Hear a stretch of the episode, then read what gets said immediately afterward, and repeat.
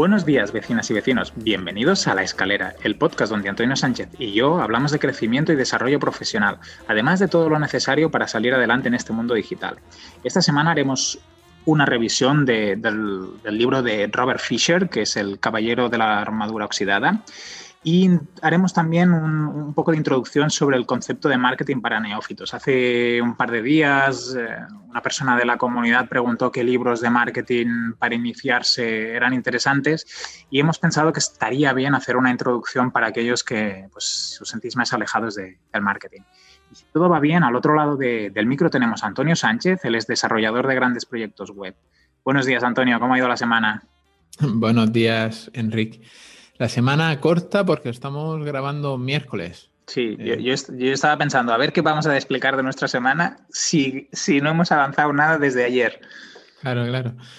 Y yo, mi semana se compone por, por, esta, misma, por esta misma pregunta que, o sea, más que se compone, se protagoniza, porque me hicieron la pregunta y no, no supe qué contestar en el momento. Me, me resultó bastante incómodo. Bueno, me, preguntaron qué era el marketing y cómo podía ayudar a, una empresa, una empresa, digamos, em, bastante antigua.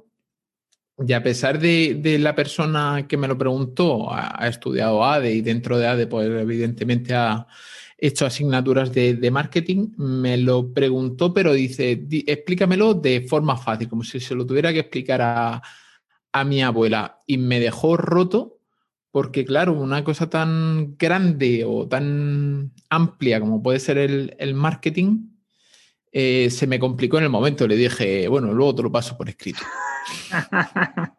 Hiciste ahí una solución de, emergencia. Sí, sí. y, has estado investigando sobre qué decirle entonces. Sí, bueno, al final más o menos lo que decimos siempre, pero claro, ¿cómo se lo explicarías a tu abuela? Entonces, eh, aparte de darme cuenta de que si no, si no lo sabes explicar fácilmente, es que realmente no lo sabes explicar. Eso es lo primero. Y lo segundo es que que, aclarando mis ideas y intentando simplificar y simplificar y simplificar, te das cuenta que el único objetivo, bueno, el principal objetivo del marketing es eh, llevar a, un usuario, en este caso al comprador, hasta el límite del proceso de, decisión de compra, favoreciendo su relación con el vendedor. Entonces, desde que hacemos, desde que identificamos a ese comprador hasta que termina comprando o, adquiriendo ese producto o ese servicio, toda, todo ese proceso, toda esa relación eh, eh, se llamaría el marketing. ¿No, Enrique? Tú, has estudiado esto, yo no, pero tú sí. Sí, sí. Mm, me sorprende en cierta manera que, alguien pregunte para qué le puede servir el marketing a una empresa, porque podría, para mí sería como decir, ¿Para qué le sirve un equipo de ventas o para qué le sirve tener una fábrica si se fabrica un producto? Es como algo... Piensas en tener un equipo de marketing o pienses si haces o no haces marketing, ya lo estás haciendo, porque al final tendrás un producto, tendrás un mercado al que te, diriges, lo que si no tienes un equipo que piensa en, eso, o una persona, ya no hace falta ni un equipo, pues probablemente lo haces sin un criterio más o menos definido y, te lleva, pues si es una empresa antigua, como dices, te lleva la inercia para ello. Sí, pero yo creo que viene la pregunta más por el, eh, por, la, por el organigrama de la empresa. Normalmente en, en, la empresa, sobre todo antiguas, pues has tenido una especie de eh, de dos áreas principales, la área de producción, en la que se produce ese producto o ese servicio, y el área de ventas, que en realidad el marketing, o sea, el ventas estaría dentro del área de marketing, que hay gente que lo, separa, pero estaría... No tiene por qué, hay, depende un poco de la estructura. Los equipos se pueden, pueden estar juntos, pueden estar separados. Eh, lo que sí que está claro que la venta sin marketing es mucho más complicada porque no tienes identificado bien a lo mejor tus productos, ni cuál es el tipo de cliente al que te tienes que dirigir, ni cómo te tienes que dirigir, cómo el, cliente llega a ese producto o servicio, ¿eh? hablamos de productos, pero pueden ser servicios. Y al final, la persona que hace las ventas eh, a través del marketing tiene una orientación de lo que puede explicar, no explicar, y, sería como la, si, pensamos en, pasos o fases, pues la parte, el final es la venta, pero hay toda una serie de pasos previos a, la venta que sin, sin tener claro cómo estructuras eh, a nivel de empresa el marketing es complicado. Seguramente tienes mucho de inercia. Claro, bueno, aparte de la eh, inercia histórica mm, que puedes tener, por ejemplo, de ser el primero en tener ese servicio en una zona geográfica y ya con esa inercia ya vas tirando, mm, pero yo creo, o, lo que yo he visto es que es el propio departamento de ventas o la gente de ventas, los vendedores, son los encargados de hacer ese marketing, los encargados de hablar con sus clientes, de escuchar sus necesidades, de implementar cambios en, producción o, en los servicios para adaptarse mejor a, esa demanda. Entonces, es el propio departamento de ventas el que ha estado haciendo tareas de marketing, por así decirlo a lo mejor entonces haría falta que el departamento de ventas eh, se estructure también como de marketing y ventas eh, y dentro de esta estructura pues se defina un poco más, ¿no? Porque al final que un vendedor hable con un cliente y detecte unas necesidades está bien y que las pueda satisfacer, pero un caso no hace una generalidad o una, satisfacción individual a lo mejor no es estratégico para la empresa o, la, o la, sensación, porque al final todos tenemos... Em, no sé si prejuicios o el, foco o cómo miramos las cosas, pues puede hacer que interpretemos cosas que no son del todo cierto. Y, si te, si has trabajado, no, sé si Antonio, tú has trabajado con equipos de ventas, em, casi todos muchas veces le ponen el foco al precio del producto cuando no tiene por qué ser un factor determinante, que puede tener peso, pero no, no tiene por qué ser un factor determinante. Em, pues sí, que he trabajado con muchos departamentos de ventas y la verdad es que he tenido la suerte de que han sido lo suficientemente buenos como vendedores para nunca eh, haber puesto el precio como el tope de los, de los beneficios de... Sí, sí, sí. Porque al final el, precio, si vendes por precio, eh, dejarás de vender por precio. Eso está más claro que, el agua. Tienes que vender todo lo demás. Mm, pues, pues has tenido suerte, porque muchas veces la gran objeción que, expresan los vendedores es el, precio que tiene un producto o el precio que tiene un servicio, ¿no? Y, siempre, o una, no sé si se puede generalizar tanto, pero bueno, una parte de, los equipos de venta siempre eh, se refiere a, pues los competidores tienen un precio más económico o tienen más facilidades de pago. El, vendedor, voy, a tirar una pedazo de piedra a ver si le reviento la cabeza a alguien. el vendedor que se queja, que se queja de que tiene, o sea, de que no puede vender el producto porque el producto tiene un precio alto. O sea, primero no lo llaman precio alto, sino lo llaman caro. Caro, sí, caro. Pero refiriéndose a un precio alto, es un mal vendedor. No es capaz lo primero, de encontrar a, una persona que sea capaz de, porque esa tarea, aunque sea de marketing, pero también es tarea del, vendedor, el buscar la persona eh, que pueda adquirir este producto o buscar el mercado, el nicho de mercado donde se pueda eh, vender ese producto a ese precio. Pero es tarea de marketing el cercionarse de que ese precio es el adecuado para ese servicio y para ese mercado. Correcto, correcto. Y con producción, ver hasta qué punto a lo mejor se puede ajustar un precio o, entregas más valor de lo que estás haciendo, incluso con atención al cliente. Mm, por eso la persona que te preguntaba sobre si era necesario o cómo poder vender, eh, que hay, hay, que tener nociones de marketing, al, final es como decirle... Eh, si quieres dar respuesta a las necesidades de tus clientes de forma rentable, o sea, que ganes dinero con ello, necesitas tener marketing, ya sea un equipo, una persona o los subcontrates, como sea, pero al final yo, me había apuntado aquí una, frase de Philip, Philip Kotler, que es el, padre del marketing moderno, en el sentido que dice que el marketing se ocupa de identificar y satisfacer las necesidades humanas y, sociales de una forma rentable. O sea, que al final... Eh, yo, le diría eso, que si quiere tener contentos a, sus clientes o futuros clientes y ganar dinero con ellos, necesita el marketing. Y, también veo, o sea, eso está más claro que el agua y, más que marketing moderno, o sea, sería el marketing en, general, sería una buena definición de, marketing. Pero otra cosa que veo el, el, despertar de, esta nueva necesidad que, nacen las empresas que no han tenido marketing y ahora de repente eh, desean tener un marketing, yo creo que viene más por el nacimiento del marketing digital. Bueno, por el nacimiento no, por la llegada del marketing digital a su sector. No sé si me he explicado. Es e, es como si de repente se hubieran dado cuenta de que hay una cosa que es el marketing digital que ayuda a su competencia a llevarse a sus clientes o, o, que ellos son conscientes de que hay una cosa que se llama marketing digital que les está llevando a consumir determinados productos o servicios y a ellos les gustaría también tenerlo. Eh, claro, claro. Porque ¿qué sector es? Eh, para tener también un poco de referencias. Creo que no, no, es relevante, ¿no? El sector.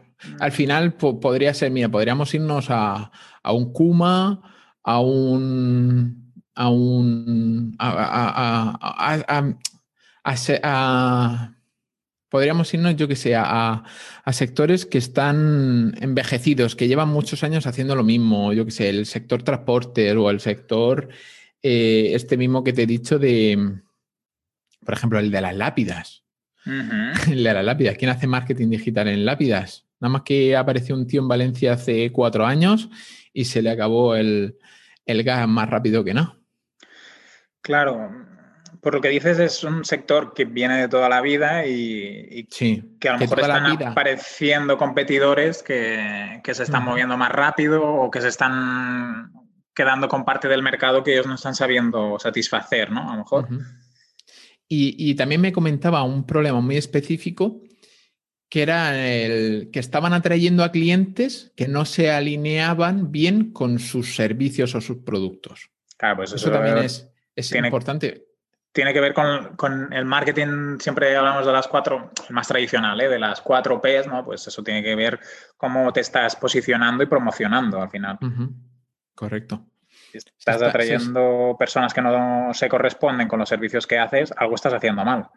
Se están, se han empezado a hacer marketing digital, pero no lo están sabiendo hacer correctamente porque se están posicionando de la manera eh, menos recomendable, que es de una forma genérica y claro, están atrayendo a, un mercado que no se alinea bien con sus productos, ni con sus precios, ni con sus servicios, ni con nada. Pues seguramente tendrán que hacer un cambio estratégico en la parte de marketing digital o incluso en el marketing general y ver cómo ese cambio se alinea con la, con la planificación estratégica de la propia empresa, que supongo que sí que deben tener algún plan estratégico. Hombre, yo le he recomendado que se busquen a... se lo llevo recomendando ya meses, pero que se busquen a algún responsable de marketing. Sí, por lo menos... O, integrado en el equipo o que sea alguien que los conozca muy bien y que, con el que puedan tener confianza, porque al final, si no han hecho nunca nada, también tienen que dejarse hacer la, confianza aquí es crucial. Sin confianza aquí mm, no avanzarían. Por eso que hablaba al principio de la mentalidad antigua. Mm. Entonces aquí es mucha, tienen que tener mucha confianza en alguien para liderar este, ese, nuevo eh, departamento de la empresa.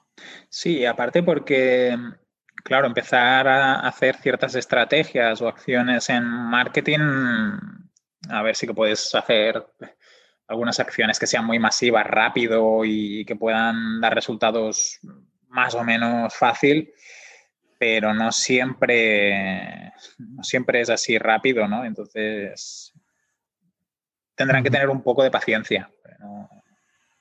Sí, sí, sobre, sí. Sobre todo si es un sector consolidado, ¿eh? porque mira, ciertos sectores o que se mueven con cierta que mutan mucho, pero si es un sector consolidado que ya viene de antiguo, pues a veces los cambios o las estrategias que aplicas pues necesitan un tiempo para dar resultados. Claro. Tendremos que hablar más de marketing porque en la comunidad también nos preguntaban y a lo mejor hay que hacer algún repaso. Tenemos algunos programas en los que hablamos de ello, pero bueno, podemos ir profundizando también, dando ejemplos.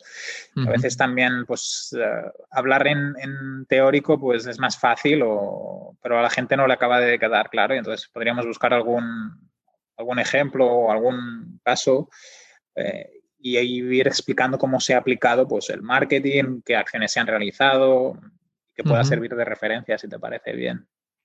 Sí, bueno, y en la comunidad también recomendamos el, podcast de, de, Joan Boluda de Marketing Digital, que me parece una gran aproximación. De hecho, fue mi, gran aproximación al marketing. Fue donde empecé a, tener conciencia de que existía algo que unía a las personas con, con productos. Sí. Sí, es como una pequeña enciclopedia de marketing, no, una gran enciclopedia, porque son muchos, Casi capítulos. Mm.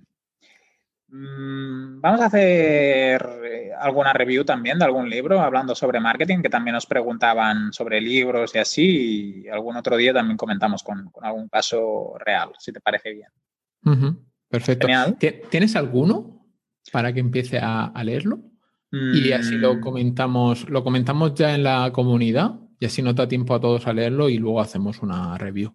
Mira, pues si quieres, eh, justamente del Philip Kotler, eh, tiene uno que se llama Marketing 4.0, que sería como la última versión del marketing o la última aproximación que él recomienda al marketing como tal.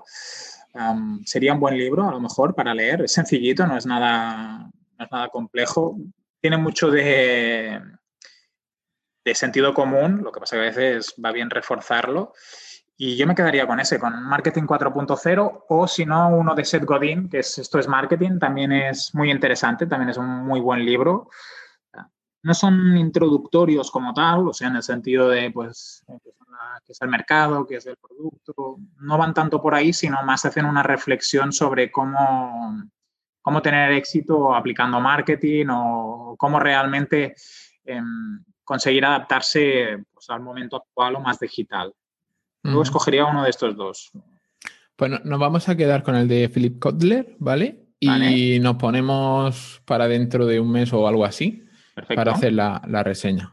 Lo bueno del, último, el de 4.0 de, Philip Kotler, es que mm, hace una aproximación del marketing tradicional al, más digital. Entonces habla sobre cómo tener relaciones con los, con los clientes, cómo crear comunidades.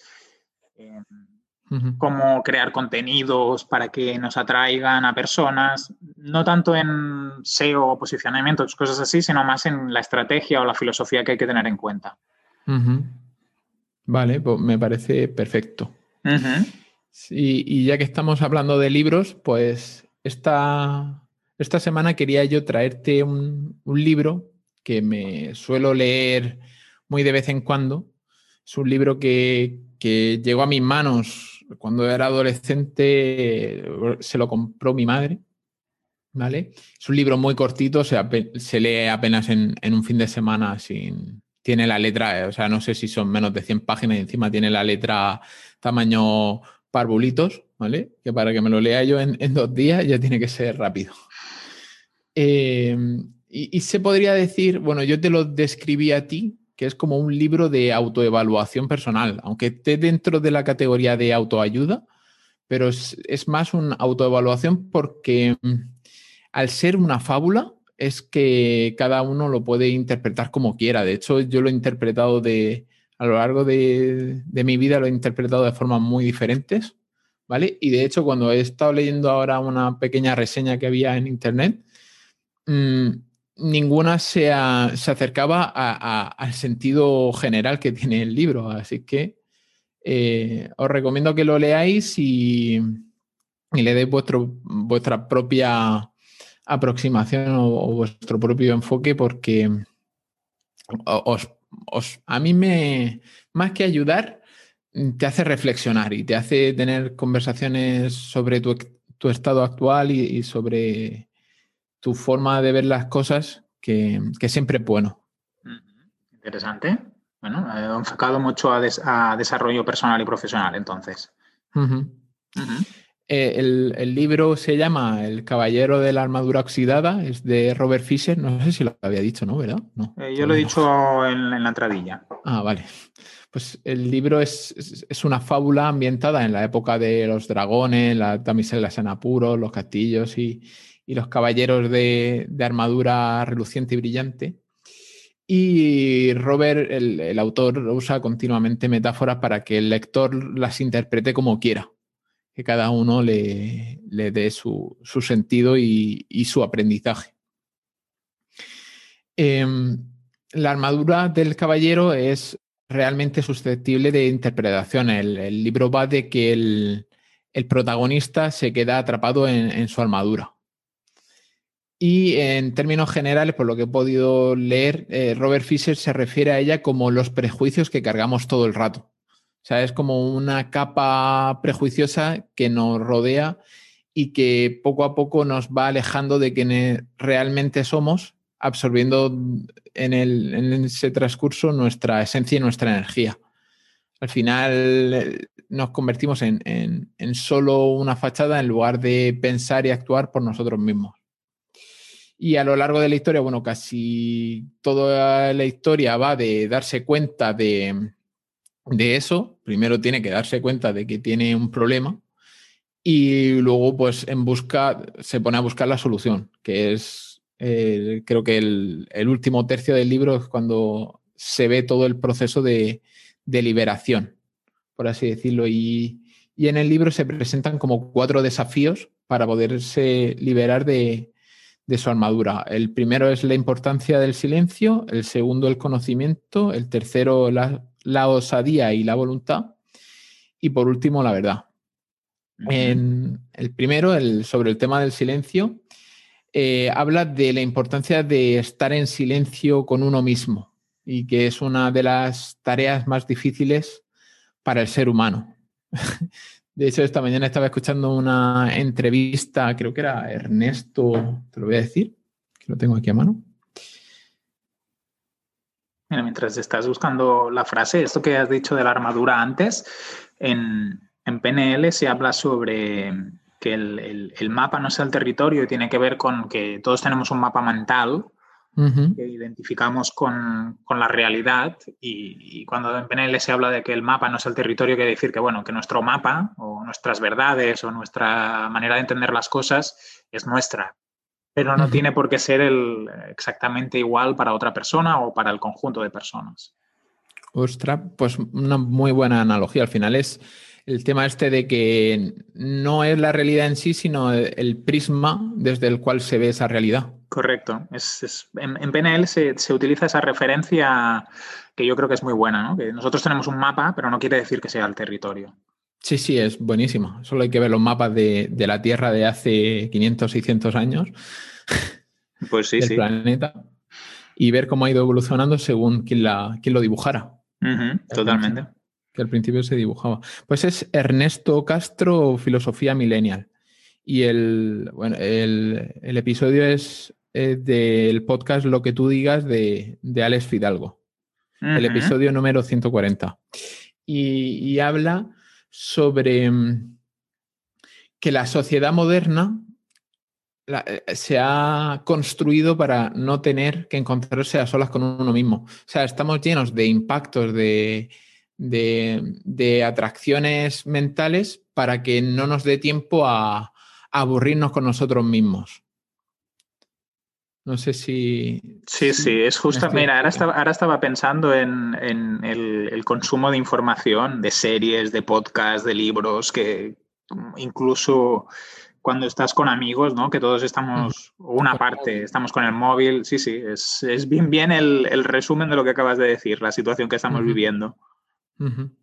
Estamos cada vez más. Eh, o sea, nos cuesta eh, aburrirnos, nos cuesta horrores. De hecho, a mí, el, por ejemplo, salir a, pasear sin solo, yo conmigo mismo, sin llevarme los cascos con, con un podcast, me, me parece que estoy tirando mi tiempo, mi vida, yo qué sé. Sí, sí, es brutal. Es brutal. Sí, eso tendríamos. Y el, foco, el tema del foco también creo que es algo que hemos perdido. Y nosotros, bueno, yo soy más mayor que tú, ahora lo decíamos, que seguramente eres el más joven de la comunidad, pero los niños también lo tendrán todavía más complicado, ¿eh? O sea que. Bueno, cuando, cuando se emita el episodio este ya estaré en los treinta y tantos. Pasaré de los veintitantos a los treinta y tantos. ¿Qué día lo celebras, Antonio? ¿Qué día lo celebro? Lo voy a celebrar viernes, sábado, domingo, lunes. ¿Y, el día oficial para que te feliciten en la comunidad? Que elijan. Les dejo elegir. Muy bien. De todas formas, ellos lo van a escuchar después. Ah, posteriori, claro. Bueno, que te feliciten entonces. Sí. A lo mejor tenemos suerte y alguien se chiva. ya le pediré a Judith que se chive. Ah, porque tú no lo sabes. No, yo no sé día exacto. a lo mejor me lo has dicho y se me ha pasado, ¿eh? pero para mi memoria no sabría Dejémoslo en, en 30, 31, 1 y 2. Me gusta ese, ese, ese así, te, felicitan cada día tres veces.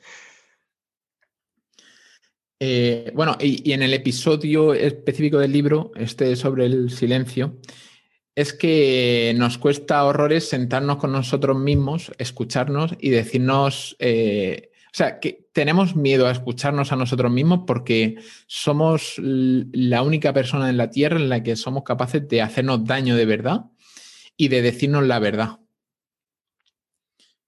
Entonces, eh, es eso, el, dentro de su fábula y su metáfora, es esto que el caballero tiene que pasar por un proceso en los que eh, se sienta, o sea, empieza a escucharse a, su voz interior.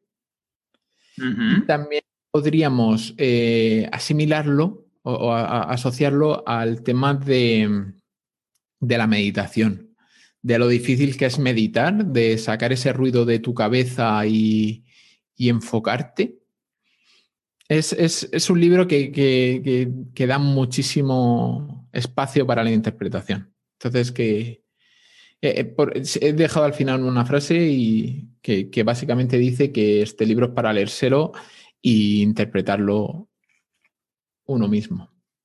Que cada, uno que cada uno le saque lo que más necesita. Sí. Sí, bueno, que lo saque, ¿no? Que lo lea, porque es un libro ameno, es un libro. Eh, es una fábula muy amena en la que aparecen personajes famosos como Merlín, el mago, y tiene un montón de, personajes y simplemente tirar y que tu cerebro funcione solo, eh, con la que empiece a enlazar tu cerebro con, contigo. Claro que sí, eh, muy bien.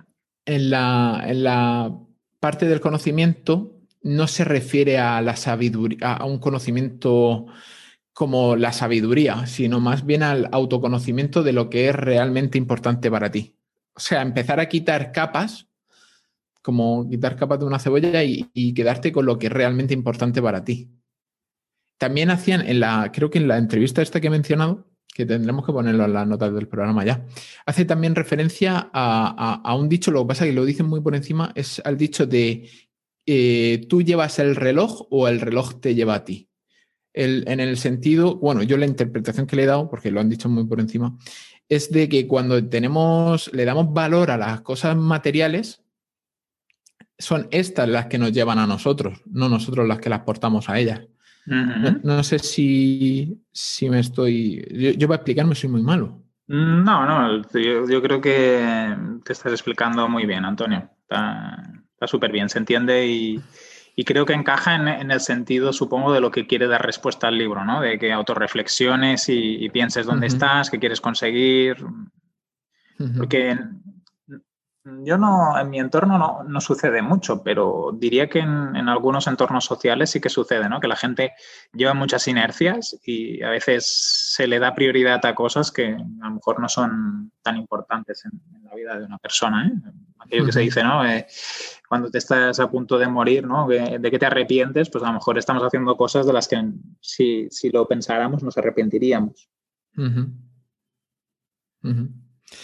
Eh, luego en el capítulo de la voluntad y la osadía hace referencia a los miedos que todos llevamos dentro y de que fruto de unos prejuicios nos estamos limitando a nosotros mismos y que cuando somos conscientes de, que el miedo es una mera ilusión y somos capaces de superarlo, nos convertimos en, yo qué sé, en, en, superhéroe, nos convertimos en, seres libres. Es, es, el tema de que nuestro mayor, nuestra mayor limitación es el miedo que tenemos por algunas cosas. La mayoría de las veces autoimpuestas por nuestra, eh, nuestra conciencia, por, no sé si lo llamaría así, pero sería del estilo de, es que estoy intentando hablar y pensar a la misma vez y me está costando horrores.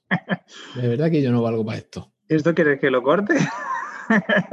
No, no hace falta. Pero, pero es eso de que de que en el momento en que somos conscientes de que hemos estado eh, posponiendo o, no haciendo una tarea porque teníamos miedo a las consecuencias que tendría, eh, eh, en el momento que somos conscientes y le quitamos importancia a esas consecuencias, somos capaces de llegar mucho más lejos, de hacer muchas más tareas y de superarnos a nosotros mismos. Y esto del miedo creo que también tiene que ver con la experiencia o los contextos que hemos vivido, que a veces, sí. por, hacer un, una, un símil, ¿no? en el sentido de sales con una pareja que por lo que sea es alcohólico, ¿no? Y a lo mejor lo acabas dejando y empiezas a salir con otra persona y vais a tomar algo y lo primero que se pide es un gin tonic, seguramente todos tus miedos y, y alertas de golpe se activan de, ostras, y, tiene que ver más con la experiencia que se ha vivido, porque a lo mejor a aquella persona pues simplemente le parece tomarse una copa y no, tiene más inconveniente que ese. Pero los miedos o lo que hemos sufrido en el pasado a veces condicionan eh, lo que queremos o podemos hacer en el futuro. Y hay que trabajar cómo, cómo controlamos esos miedos o cómo los gestionamos más que controlarlos. Sí, se convierte en un sesgo cognitivo o en una especie de... Lo mismo que decíamos, se, está forjando nuestro prisma o nuestro mapa mental de la realidad. Mm. Y, o si lo ponemos en el mundo del emprendimiento, ¿no? Empiezas un proceso de emprender, un negocio y tal, y por lo que sea te va mal. Em, y a lo mejor te quedas con el miedo de volver a intentarlo por lo que puedes haber sufrido o por las consecuencias familiares y ya no, no, te, no, te, vuelves a animar o sigues con miedo y, ya no te lanzas otra vez. También el libro en esta sección hace referencia al que al salir de nuestra zona de confort podremos empezar a conocer nuevas cosas, porque muchas veces ese miedo nos limita a una zona eh, en la que nos sentimos a gusto esa especie de confort, eh, eh, eh, falso confort muchas veces, porque el, el símil que hago yo, que llevo haciendo yo un montón de años, de, del perro que está acostado a la sombra, pero justo ha caído acostado encima de una piedrecita que le molesta porque se le está hincando ahí entre las costillas. Pero claro, como está en la sombra, está a gusto. Entonces se queja, pero no lo suficiente como para levantarse y buscar otra zona con sombra, sin piedra. Totalmente. Cierto. Luego, la última parte del libro, ya creo que es el último capítulo, el penúltimo, ya habla de, la verdad. Y habla sobre la libertad que nos otorga el, ser conscientes, el, que aferrarnos a las cosas materiales no es del todo bueno, que deberíamos de aferrarnos a, las cosas, eh, a las personas.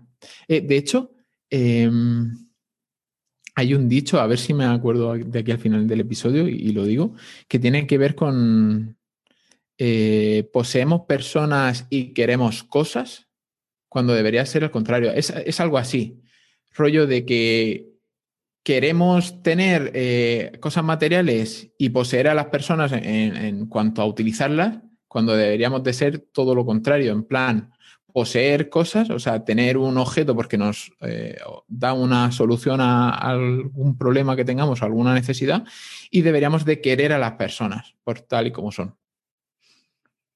Pues sí. Se, nos está yendo un poco la pinza con este episodio. bueno, pero está bien, es reflexivo, no, no, está súper bien. ¿Sabes? Que yo con el tema del apego, mm, que es creo que una cosa que pues eh, en algún momento de mi vida ha sido algo que no, no, he llevado del todo, del todo bien, no tanto con los materiales, sino con las personas. Yo creo que sí que es importante no tener apego con, la, con los objetos, pero a veces incluso con las personas, porque hay personas que llegan a nuestra vida y se van, ya puede ser un amigo, una pareja, un conocido, y hay otras que se quedan. Y entender que las prioridades o necesidades de uno propio a veces no son las de los otros y puede ser que... De, esto habla en el libro. Ya, te va a costar leértelo, porque de esto habla, habla por la mitad del libro más o menos, habla de este tema. Mm, de cuando tú tienes una, mantienes una relación en tu propio beneficio y no en el beneficio de ambos que es lo que tú estás, como el estar enganchado a alguien. Correcto, sí, sí. Y, eso incluso hasta en los negocios o en las empresas, ¿eh? en socios o compañeros de trabajo, ¿eh? puede llegar a suceder eso. Sí. Y, creo que es una cosa que es importante trabajarla. A ver si conseguimos que alguien se lo lea. Venga. Aunque seas tú. Aunque seas tú. sí, yo ya te, he dicho antes de, entrar que es un libro que empecé a leer, pero que no me acabo de, animar al de esto. Bueno, a lo mejor le tengo que dar una segunda oportunidad. Esto de lo lees, tú con lo rápido que lees te lo lees en, una mañana en el café. Bueno, ahora, primero el de Philip, el, del marketing 4.0, que, yo ya me lo había leído, pero lo, releeré. Yo, mira, ya mm, cerrando el tema eh, del libro, la última vez que lo he leído, que fue cosa un mes y medio aproximadamente, eh, mi mente, o sea, toda mi, mi, mente se volcó sobre todo en el tema de, de las cosas que estoy haciendo por los demás en el sentido de, si realmente estoy ayudando a las personas de mi alrededor o simplemente me estoy limitando a ayudarme a mí mismo con esa relación. O sea, eh, que si simplemente me estoy aprovechando de mantener esa relación o estoy consiguiendo que esa persona también se lleve su trozo del pastel. y, sobre todo hablar del amor, de, primero que tienes que, quererte a ti mismo, de estar bien contigo mismo, para poder hacer sentir especiales a los demás y quererlos. Eso es una parte importante del, tema de, creo que lo tocan en, la sección del silencio, que es aprender a, quererte a ti mismo primero, o sea, primero tú y luego tu alrededor. Que, que Álvaro en la newsletter de Gente Invencible también lo, menciona mucho, el, ser egoísta, él lo dice, el ser egoísta a largo plazo. El, cómo cuidándote tú podrás cuidar a los demás. Y de hecho, cuando, ahora haciendo los cursos de, disciplina positiva, la mitad, la mitad de, todas las enseñanzas parten de eso, de, cuídate tú, eh, aprende a conocerte a ti mismo, sé un ejemplo para los demás, porque tu hijo no, va a aprender de, o, tus alumnos no van a aprender de lo que tú le digas, sino de lo que tú hagas y de lo que tú eres. O sea, transmite mucho más siendo que diciendo. Entonces es muy importante estar bien tú para poder ayudar a los demás a estar bien y, entre todos, pues mejorar la sociedad. Uy, qué bonito. bueno, el resumen sería que nos tenemos que querer para poder querer a los otros. Esta es mi última interpretación del libro. Mi última interpretación, que yo he pasado por muchas interpretaciones, pues desde que era un mengajo adolescente que nada más que pensaba en ciertas cosas, que de hecho no, no, el protagonista no lo asociaba con mí, sino lo asociaba con mi padre. Era la figura de mi padre. Hasta, claro, depende de cuando lo leas, le das una interpretación totalmente diferente, vamos. Porque yo me hice notas, en el libro tengo como notas hechas con fechas, sobre interpretaciones que le doy cuando termino el libro y no tiene nada que ver. Pues a ver qué nos dicen los oyentes, a ver si dicen que no se nos ha ido la pinza y que no quieren episodios así tan, tan filosóficos, a ver qué nos dicen. y, si alguien se, y si alguien se anima a leerlo, pues también que nos cuente cómo, lo identifica él, ¿no? Y, y, si, si, lo han leído, porque es un libro muy famoso, si, lo han leído, pues que lo, que lo comenten.